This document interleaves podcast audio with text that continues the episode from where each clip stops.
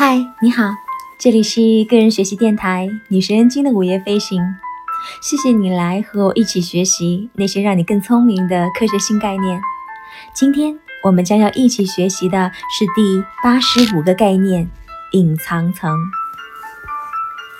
这个概念呢，是由物理学家、麻省理工学院物理学教授、二零零四年诺贝尔物理学奖获得者。《存在之轻》的作者弗兰克·维尔切克所提出来的。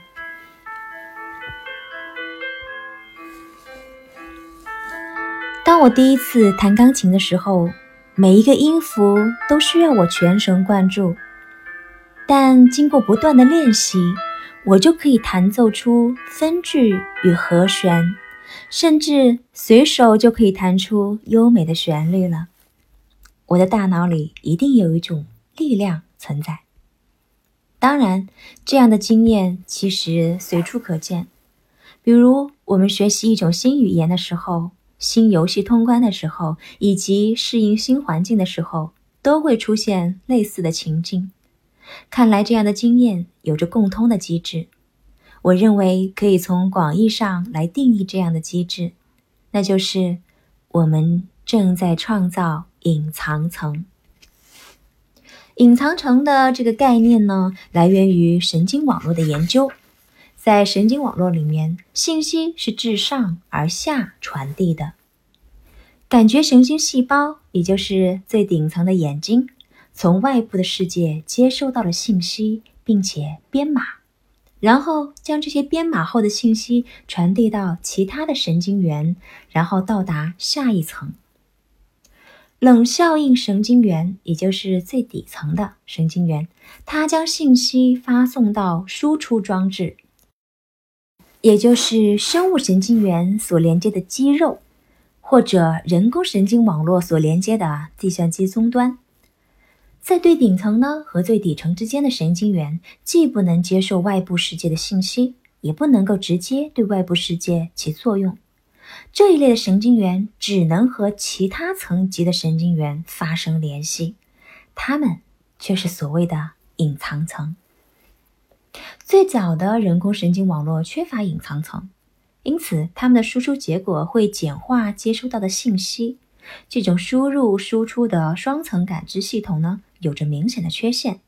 比如，如果在一张白纸上有许多黑色圆圈的图案。这种双层系统就没法设计这些圆圈了。那直到二十世纪的八十年代，也就是这种先锋科技发展了几十年以后，人们开始意识到，哪怕只加入一两层的隐藏层，好像都能大大提升神经网络的性能哦。那么，在当代，这样的多层网络已经被应用于计算大型强子对撞机中微粒撞击爆炸产生能量的基本模式，计算的速度和精准度都达到了空前的程度。戴文·休伯尔和托斯坦·维尔瑟尔因为发现了大脑中的视觉区域加工机制，而荣获了1981年的诺贝尔生理学和医学奖。他们发现，连续隐藏层首先提取出了有视觉意义的特征，比如颜色或亮度这些显著的变化，表明了物体的边界。然后呢，这些隐藏层将它们组合成有意义的整体，也就是基本的物体。在现实生活中的每时每刻，我们都要将投射在视网膜上的原始模式的光子。转化为有序的三维视觉，因为这样的转化无需意识，导致我们对这样的生命奇迹熟视无睹。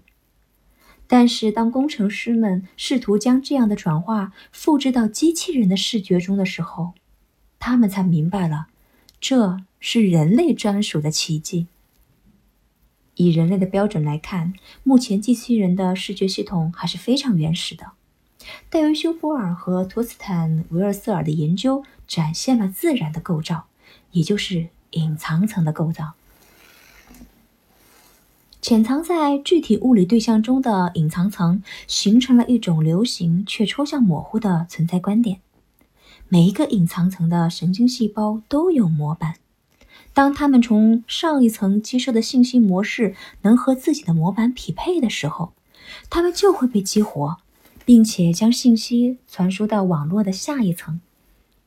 用更精准的术语来说，这样的结果只能说明神经细胞创造并定义了一个新的存在概念。但我们在思考隐藏层的时候，一定要注意到一点，那就是网络建立之后的常规效率和性能，与起初建立网络的难度不是一回事儿。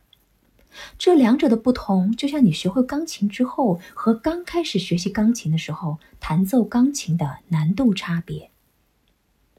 新的隐藏层在神经系统当中是如何辐射的？对这一点的精准理解，还是重大的科学未知课题之一。而我要讨论的，就是这一重要的未知课题。从神经网络中跳脱出来，隐藏层。已经是一个具有超强解释力的万能概念了。在我的物理研究当中，我常常强调命名的重要性。就好比当莫里盖尔曼将基本粒子命名为夸克的时候，他采用了一种诡辩式的命名方式。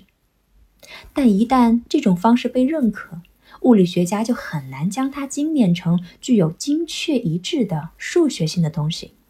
但是，发现问题是解决问题的关键步骤啊。那同样，在我将理论上的二维粒子命名为任意子的时候，我知道我已经触及了最核心的概念。但是我并不期待这样的概念能发扬光大并变成现实。在这样的情况下，名字在隐藏的思维层次中创造了新的节点。那我认为，隐藏层的广义概念抓住了思维方式的核心和精髓。无论是人类、动物，还是过去、现在和未来，都是如此。思维通过特别的方式创造了有用的概念，也就是隐藏的那些功能。因此，隐藏层本身就是最有用的概念呐，值得将其置于我们的隐藏层当中。好了，今天的内容就到这里啦。希望你每一天都是快乐的，也希望你每一天都有新收获。我们下次再见啦！